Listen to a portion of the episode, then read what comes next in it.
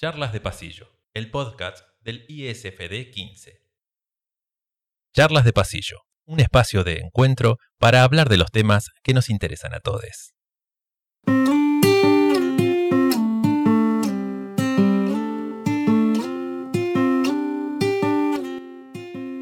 Bueno, bienvenidos, buenas tardes, bienvenidos a este anteúltimo programa del podcast del 15, de esta primer temporada del podcast del 15. Ya se nos está viniendo el veranito, se viene el calor, se viene el descanso, fue un año bastante arduo para todos y todas las docentes, así que merecemos un descanso. Eugenio de este lado, como siempre, bienvenido Pau Maravilla, ¿cómo le va? Muy bien, hola Eugenio, maravilloso día de sol hoy en Villa Langostura. Es verdad, llega el veranito, descansamos, termina noviembre y nos vimos. ¿En dónde? En Disney nos vimos. Sí, nos vimos. Por un rato descansaremos. ¿Cómo viene usted, Guillermina?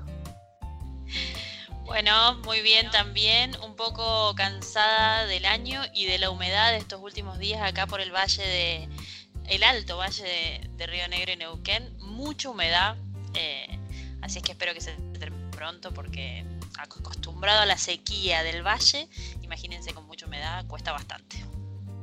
Ay, sí, me imagino. Me hace acordar un poco esa, esa temperatura de Buenos Aires, 38, 39, 48 de sensación térmica y mucha humedad. Sí, y además eso genera que no queramos seguir y nos queda un mes más todavía o más o menos. Así que bueno, acá poniendo toda la energía a este anteúltimo programa también. Pero claro que sí. Y ya que estamos, ¿querés contarle un poco al público cómo, cómo se generó esta temática de este, de este anteúltimo programa, como estabas diciendo?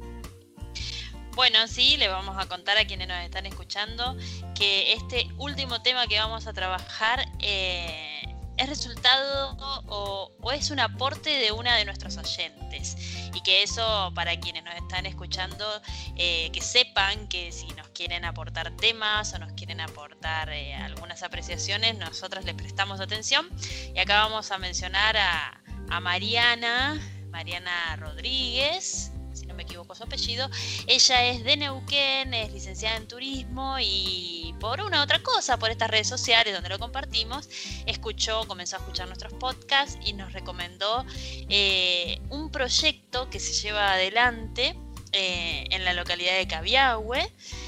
A, cargo de, una compañera y amiga de ella también, eh, licenciada en turismo también y profesora en el área de la geografía, por ahí en el CEPEN de, de, Cabiahue, un proyecto que tiene que ver con el geoturismo, con, conocimiento geológico, que los chicos y las chicas puedan acceder a esos conocimientos geológicos para, para comprender la realidad en la que viven.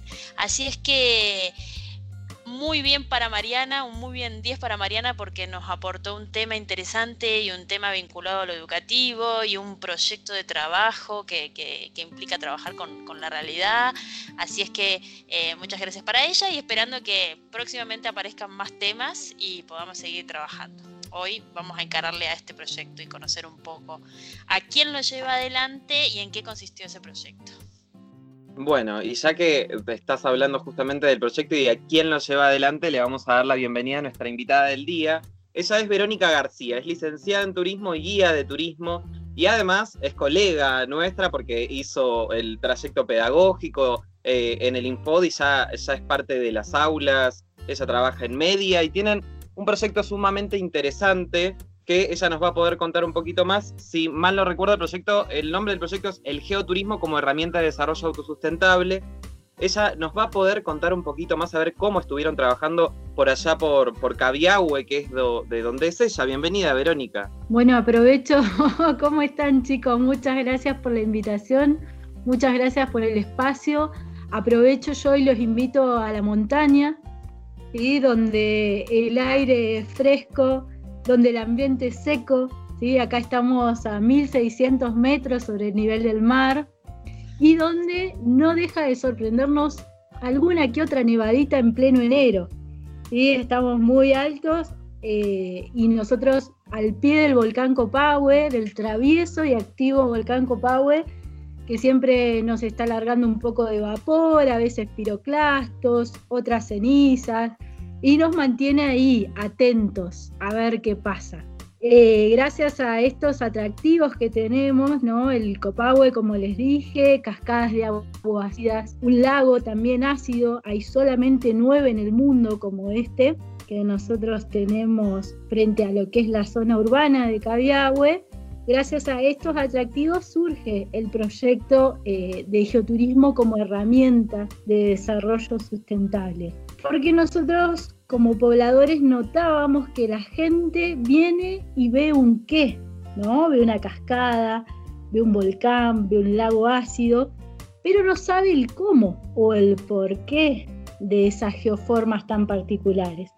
Eh, esas características nos hacen únicos, también nos distinguen del resto de los lugares o destinos de las provincias, y eso fue un poco lo que quisimos empezar a trabajar a poner en valor estas cuestiones o estos aspectos que denotan la unicidad de los lugares y que lo hacen únicos, particulares y potencian también lo local. No solo a niveles de valores, digamos, de los aspectos geológicos y geomorfológicos, sino también lo que tiene que ver con la historia, con la cultura, con las particularidades de la comunidad. ¿Y por dónde empezamos? Por la comunidad y por la escuela. Claro que sí. Y además, nosotros tenemos el beneficio, bueno, tanto Pau como yo estamos en Villa Langostura. La Guilla es la que está allá por el valle, en, la gran ciudad, pero bueno, nosotros estamos también medio en la montaña y tenemos este beneficio justamente los profes de naturales o, como en tu caso de turismo, los que trabajamos mucho con, con el ambiente que eh, justamente como decías vos recién, todo lo que nos rodea son herramientas que nosotros podemos utilizar para enseñar y eso es genial en este tipo de lugares. Poder aprovecharlo, poder salir, poder caminar un poco los lagos y a partir de eso investigar y genera mucho interés por parte de los chicos, que por ahí decirlo en el aula o pintarlo en el pizarrón, poder salir a la puerta y ver un árbol o ver eh, un río y analizar su origen o por qué está como está es, es buenísimo y es una herramienta súper interesante para nosotros, para poder explotarla. Vos sabés que a pesar, digamos, de esto tan lindo que nos rodea, y, si hay algo que ha, que ha sacado a flote la pandemia, ¿no? Es el hecho de que uno al no poder salir y recorrer, porque el que está en la montaña se quiere ir a la ciudad, eso es real. Y el que está en la ciudad quiere ir a la montaña. O a la inversa, las que tenemos el pelo con rulos queremos pelo lacio y esto es así. Entonces, ¿qué pasó con la pandemia? La gente estuvo un tiempo adentro de casa y cuando pudo salir no podía salir de, su pueblo, de su ciudad. Y se dedicó a, a transitar y recorrer los senderos de alrededor. Y entonces empezó a conocer y a descubrir un montón de cosas. de dónde provenía el agua de las cascadas, también a preguntarse, ¿no?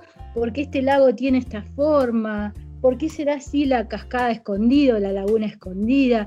Empezaron a preguntarse un montón de cosas y a visitar un montón de lugares que no conocían.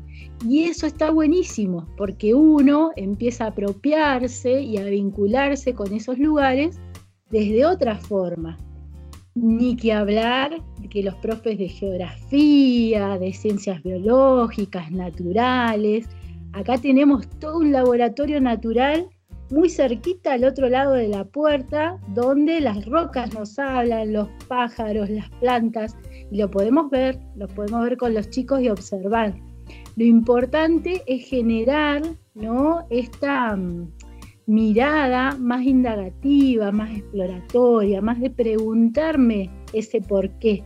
Más allá de mirar, observar una forma, de empezar a preguntarme los por qué, los cómo, los cuándo, de dónde, que empieza a surgir desde los chicos. Y era lo que les decía que sucede, tanto con los turistas que visitan nuestra zona como con nosotros, que somos parte de la comunidad. Y esto que les contaba, a la mañana abrimos la ventana y vemos un volcán activo que un día nos larga ceniza, que otro día nos larga vapor. A veces a la noche podemos ver incandescencias o piroclastos. Y más allá de mirarlo y saber lo que es parte de las manifestaciones normales que tiene un volcán activo, preguntarnos por qué. ¿por qué un día larga vapor o una pluma blanca y por qué al otro día esa pluma es amarilla o grisácea. ¿Qué puede estar pasando ahí adentro? ¿Qué tiene eso que ver con las termas de Copahue, por ejemplo? ¿O cómo puede ser, no sé, Copahue deben ser como 10 manzanas juntas, es así de chiquitito. Y en esa superficie tiene vapores, algas, fangos y aguas que sirven para la cura de infinita cantidad de patologías de la piel, respiratorias, articulares, y existen muy pocos lugares en el mundo con esas características concentradas en una superficie tan chiquita. Entonces, a eso vamos, como docentes, a que los chicos se pregunten por qué tenemos estas particularidades. Hace un par de años atrás eh, escuchábamos por ahí que llegaban vecinos nuevos, bueno, como pasa en Villa Langostura, vieron que van llegando ondadas de población migratoria que se va moviendo y mucha de la gente que llegaba decía, ¿por qué acá no hay verde? Plantemos pinos. ¿Sí? Vieron que eso sucede, pongamos rosas, plantemos pinos.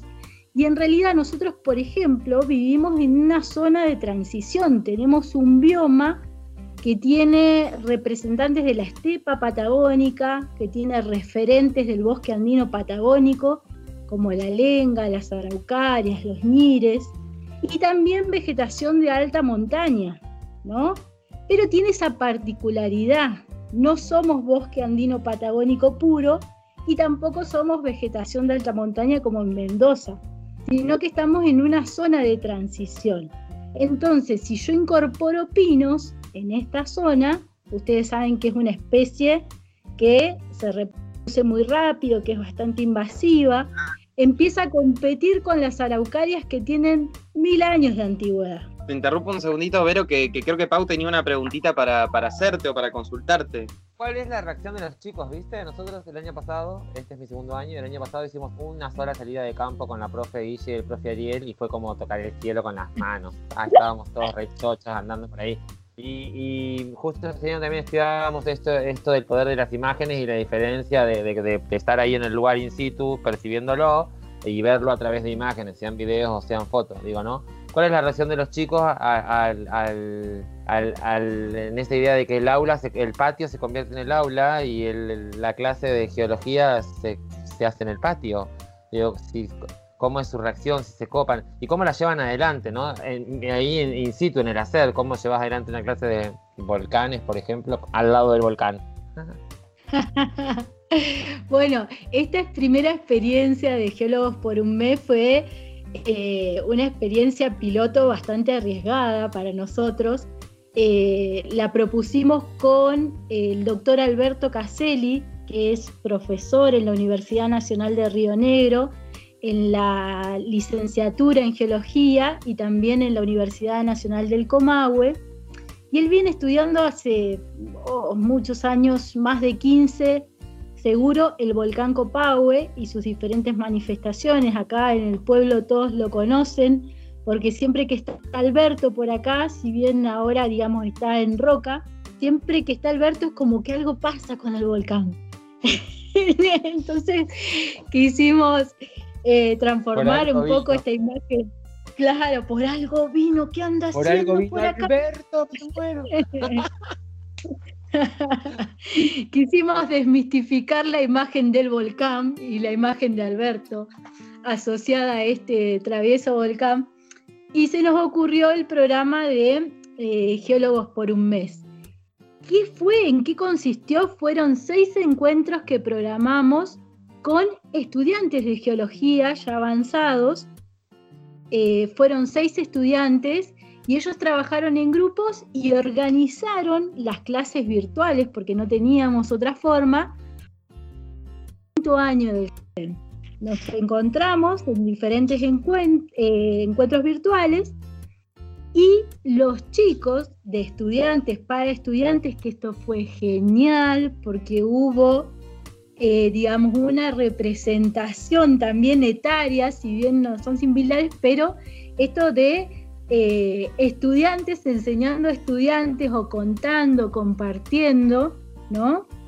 Eh, fue una experiencia genial en ese sentido. Los chicos, los chicos y las chicas de geología prepararon eh, los encuentros para hablar sobre vulcanismo y geoformas volcánicas, sobre glaciación, sobre eras geológicas, placas tectónicas, y después toda esa teoría la volcaron al análisis del espacio geográfico que nosotros habitamos, tratando de interpretar el porqué de las geoformas, el porqué de una cascada como el Salto del Agrio, que es una cascada increíble, si la googlean ahora, van a ver que tiene unos 45 metros de altura y unos colores fantásticos.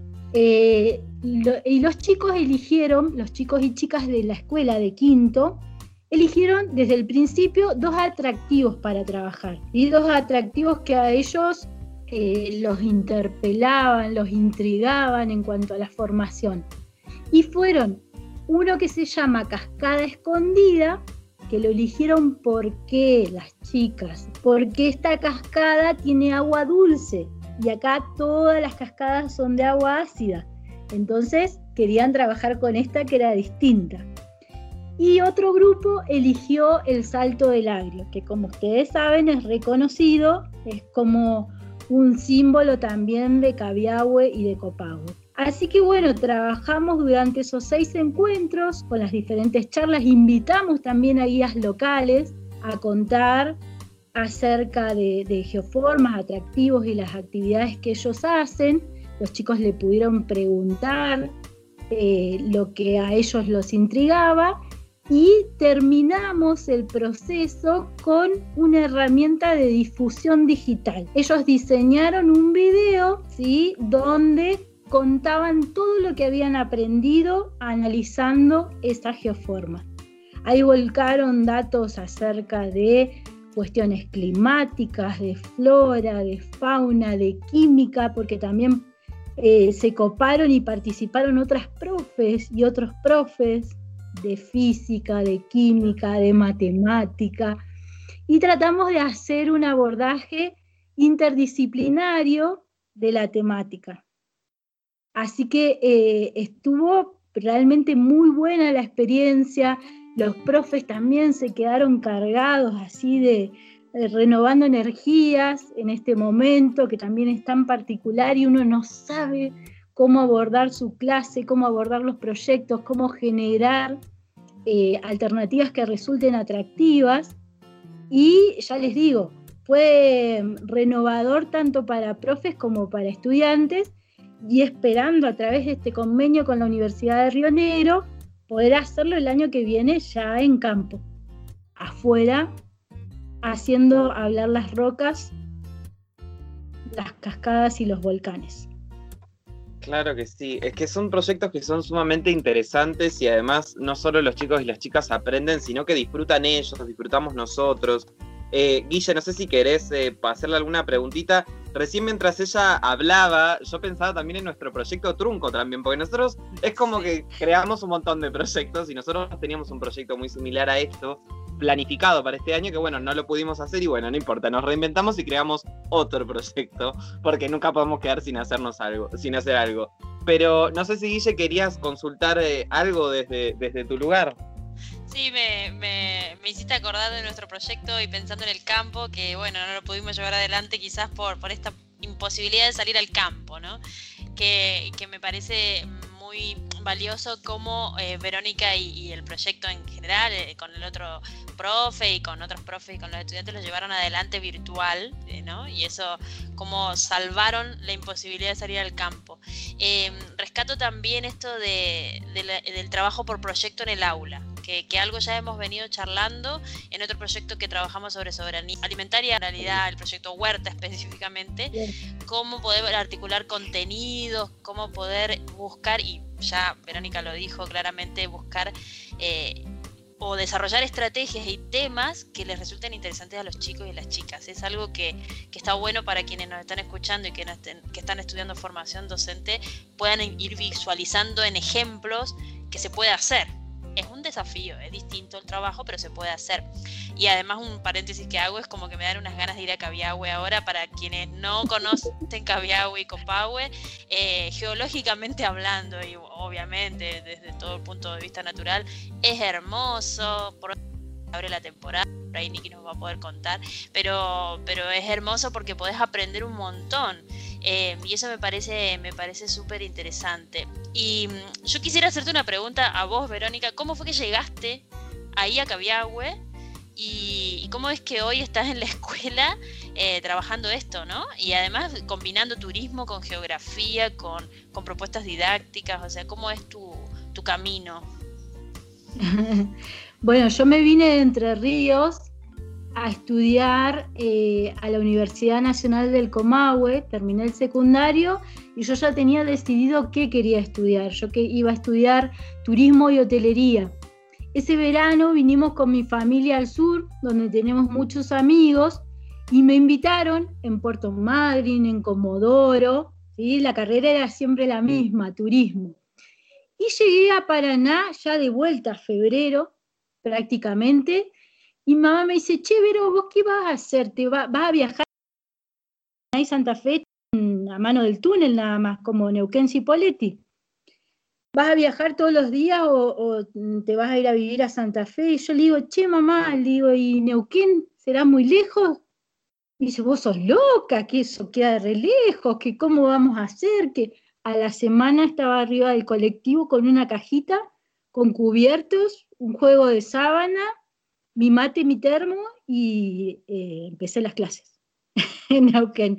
Yo era la persona más feliz de toda la tierra, pues imagínense para un adolescente que de repente, diga, si yo salía a explorar el mundo, estaba fascinada. El Comahue en ese momento yo tenía compañeros de todos lados, de Salta, Jujuy, de Santa Cruz, era, digamos, venían de todas las provincias a estudiar el Comahue porque era una de las que tenía independencia, que era facultad de turismo. En Mar del Plata, por ejemplo, dependía de económicas, en misiones de humanidades. Eso le daba una orientación también a la licenciatura. Y eh, empecé la licenciatura cuando estaba más o menos en cuarto año. Eh, me di cuenta que a mí me fascinaba el exterior, que me encantaba la gente, en el 2001, gracias a un amigo, conocí Cabiahue y empecé a venir en temporada de invierno. Yo buscaba pasajeros en terminal, en aeropuerto, los traía a Cabiahue y hacía el rebote. Iba y venía con gente. Y ahí me di cuenta que a mí me encantaba guiar. A mí me encantaba estar afuera, contar, charlar con la gente. Eh, y bueno, fue así que casi nos vamos a San Martín a hacer la carrera de guía de turismo, que estaba ahí en ese momento eh, y finalmente se abrió en Neuquén, así que fui una de, los 12 de la primer tanda de guías universitarios de turismo de Neuquén, de Neuquén Capital. Aprovecho a mandarle un saludito a las profes y los profes y los compañeros y compañeras, eh, que bueno, que están todos por diferentes lugares. Y fue así que terminé la licenciatura y la carrera de guía y cuando terminé de cursar me vine a Cabiahue como todos los veranos a trabajar y estaba en la disyuntiva de si salir a viajar y recorrer el mundo o quedarme en Cabiahue. Y justo se dio que fui a dejar unos pasajeros a un hotel y la dueña del hotel me dijo, yo le dije, che, ¿cuándo me vas a dar trabajo? Yo no sé nada de hotelería, pero estoy viendo a ver qué hago. Y me dice, ay, justo se va mi recepcionista, no sé qué.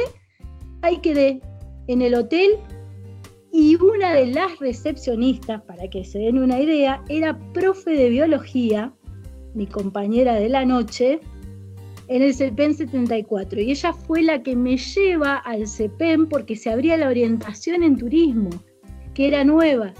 Así que en el año 2006 yo empecé a trabajar en el CEPEN 74 y hasta el día de hoy eh, trabajo en el CEPEN, en la orientación, para mí es un orgullo, descubrí también mi vocación, pude hacer los trayectos que terminé hace poquito del Infot, que era como mi pendiente, pero amo dar clases, me encantan los chicos, eh, te renuevan y te enseñan eh, todo el tiempo y uno está constantemente con esa necesidad de capacitarse y de formarse Y después los diferentes ámbitos, porque he trabajado en gastronomía, en hotelería, eh, eh, fui secretaria municipal de turismo del 2011 al 2015. Entonces, todos esos campos, digamos, también te dan una perspectiva general eh, para poder abordar el aula con la complejidad, digamos, y con la diversidad que tiene el aula. Y está buenísimo. Y por eso sigo también vinculada a todo lo que tiene que ver con, con los proyectos comunitarios.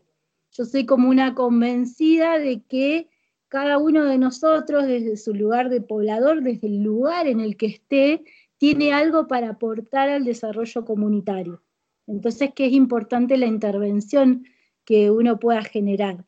Y en la escuela en particular, y esto siempre lo digo, de que nosotros no formamos guías de turismo, no formamos una persona para un ámbito laboral o para el mercado específico sino que formamos ciudadanos, ciudadanos responsables, conscientes y conocedores de su ámbito local, ciudadanos que en un futuro van a ser el médico, van a ser el arquitecto, van a ser el político, van a ser el intendente del lugar, entonces tienen que conocer su lugar, su historia, su sistema, las diferentes relaciones, las complejidades y problemáticas que tiene ese lugar. Sí, qué interesante eso que decís, Verónica, no quería dejarlo pasar, que nos fuéramos yendo para otro tema, esto de, que estos estudiantes que ustedes, con los que trabajan en la secundaria, son estudiantes que en un futuro van a hacer algo, o que ya lo son, pero esto de que lo que le pasa a ustedes en Cabiahue, que quizás también pasa en Villa o en lugares turísticos pequeños, de que quizás los y las estudiantes se van un tiempo, se van a estudiar,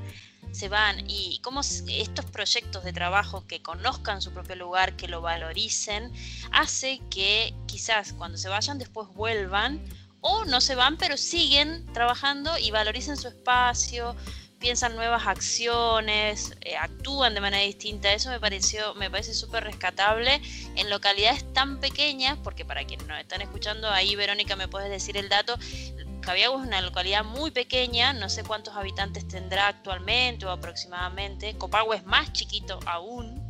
Eh, entonces me imagino que, bueno, es todo un tema también sostener un poco a la población local. Sí, Cabiahue hoy se estima que tiene unos mil habitantes permanentes, ¿sí? tiene una capacidad hotelera, para que se den una idea de, digamos, de, lo limitado también, de dos mil más habilitadas entre lo que es Cabiahue y Copahue. Copahue es temporario, Copahue ahora estaban terminando de abrir el camino. Piensen que Copahue mm. está a 2.000 metros sobre el nivel del mar, queda sepultado bajo la nieve en invierno, desde mayo hasta noviembre, y en esta época empiezan a entrar las máquinas de vialidad abriendo los caminos. ¿Vive eh, gente ahí? que quedan aislados? No, no vive gente de forma permanente. Eh, el personal de termas, ¿sí? Eh, que ronda los mil trabajadores, entre kinesiólogos, médicos, masajistas, bañeros, eh, proviene de Cabiahue, de Loncopué, que queda a 70 kilómetros de acá, ah, perdón, a 50 kilómetros de acá, y algunos que vienen de otras provincias. Y los comerciantes, hoteleros, eh, y demás eh, pobladores temporarios de Copahue viven en Copahue desde noviembre hasta el primero de mayo generalmente. Después, cuando empiezan a caer las primeras nevadas grandes, ya el camino se cierra, eh, los propietarios empiezan a apuntalar techos, ponen postigones, eso se cubre absolutamente todo de nieve. Se puede visitar en invierno en vehículos oruga, en motos de nieve.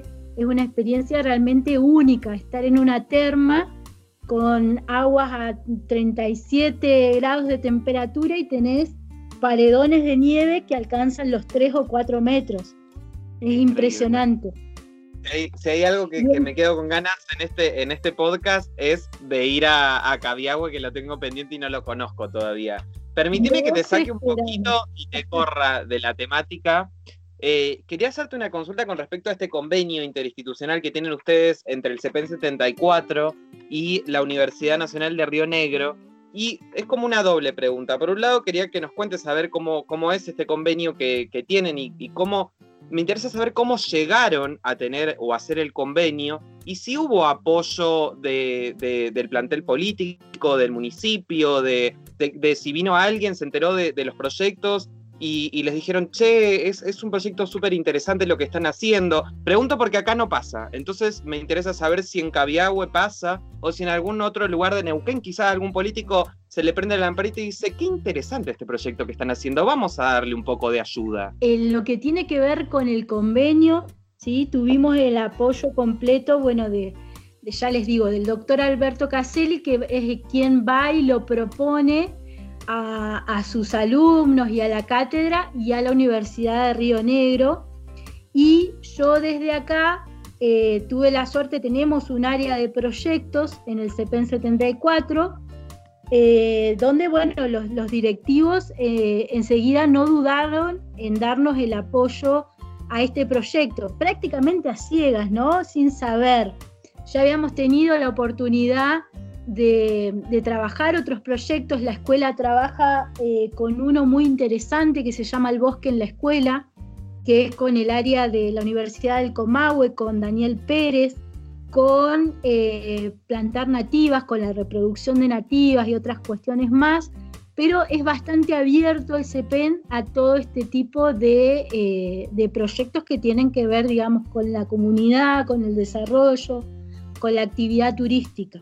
Y a nivel macro, eh, el proyecto de geoturismo como herramienta de desarrollo comunitario fue presentado, nosotros lo presentamos al municipio, el municipio nos ha dado su apoyo de, digamos, de palabra, todavía nos queda pendiente reunirnos con el Consejo Municipal, porque este, digamos, proyecto está pensado en el mediano y largo plazo, con talleres de capacitación para la comunidad local, para los dirigentes políticos, sobre todo, ¿no? Porque hay una frase muy certera de áreas protegidas, de la Dirección de Áreas Protegidas, que dice que no se quiere lo que no se conoce. Y esto es completamente cierto. ¿Cómo yo voy a pretender aprovechar turísticamente un volcán activo si yo lo desconozco, si yo no confío, si yo no sé? ¿Sí? Entonces, empezamos, o sea, nuestro megaproyecto, y eso según, digamos, lo que opine la comunidad, es apuntar el destino a un geositio, ¿sí? A, un geositio, a geoparques, a todo lo vinculado a lo, a lo geoturístico.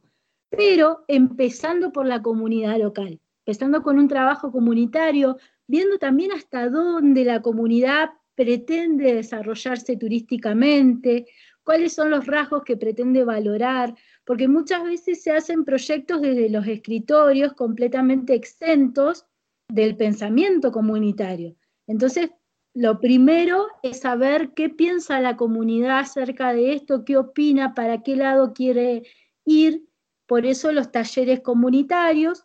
Una segunda etapa es un inventario geoturístico o sea, saber qué atractivos tenemos y geológicamente y geomorfológicamente esos atractivos, qué características tienen, de qué época son, eh, qué muestran y demás, para trabajar con, manuales o con guías geoturísticas y después eh, empezar a, digamos, a trabajar en lo que tiene que ver con instalaciones, equipamiento y cartelería interpretativa, centros de interpretación. Eh, es bastante largo y hasta ambicioso, pero no nos, no nos ha detenido. Arrancamos por esto y queremos seguir. Queremos incorporar a las comunidades mapuches también en el verano, ver si podemos trabajar con las cooperativas. Eh, hay muchas mujeres que tienen conocimientos fantásticos de flora, eh, ancestrales, todo el tema de las comidas, de las tradiciones, todo eso está como, como, como alejado, ¿no? Eh, y hay posibilidades de incorporarlo. Cabiahue es una comunidad, digamos, muy particular. Acá somos todos de todos lados y tiene 34 años nada más la población local.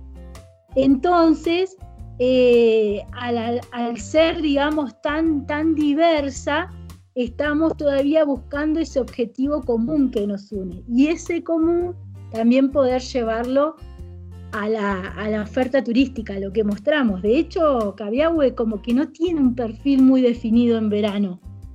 Eh, son más conocidas las termas. Las termas están a 19 kilómetros de acá, ¿no? En Copahue. Son, son justamente sumamente interesantes estas, estas oportunidades que tenemos de estos encuentros de charla para, para que, nuestros oyentes, nuestras oyentes, o quizás alguna persona que esté, que esté en algún cargo y tenga la posibilidad de, de que estos proyectos se hagan una realidad, eh, está bueno aprovecharlo, ¿no? De, ya, ya sabe la gente de Cabiahue que hay un montón de personitas que están trabajando duro para que esto siga adelante y bueno, ojalá que alguien pueda, pueda permitir o pueda dar los recursos necesarios para que se pueda hacer. Pau, vos tenías una preguntita. No, que me parece fantástico esto del geoturismo, que me parece que se abre como una gran ventana a un mundo nuevo, el geoturismo. Y la profe en un momento hoy, eh, Verónica, contaba de que eh, en Cabiahue tiene como características muy, en, estas manzanitas que vos contabas, ¿viste? Como que es un lugar muy característico en el mundo y que en pocos lugares del mundo sucede lo que sucede ahí.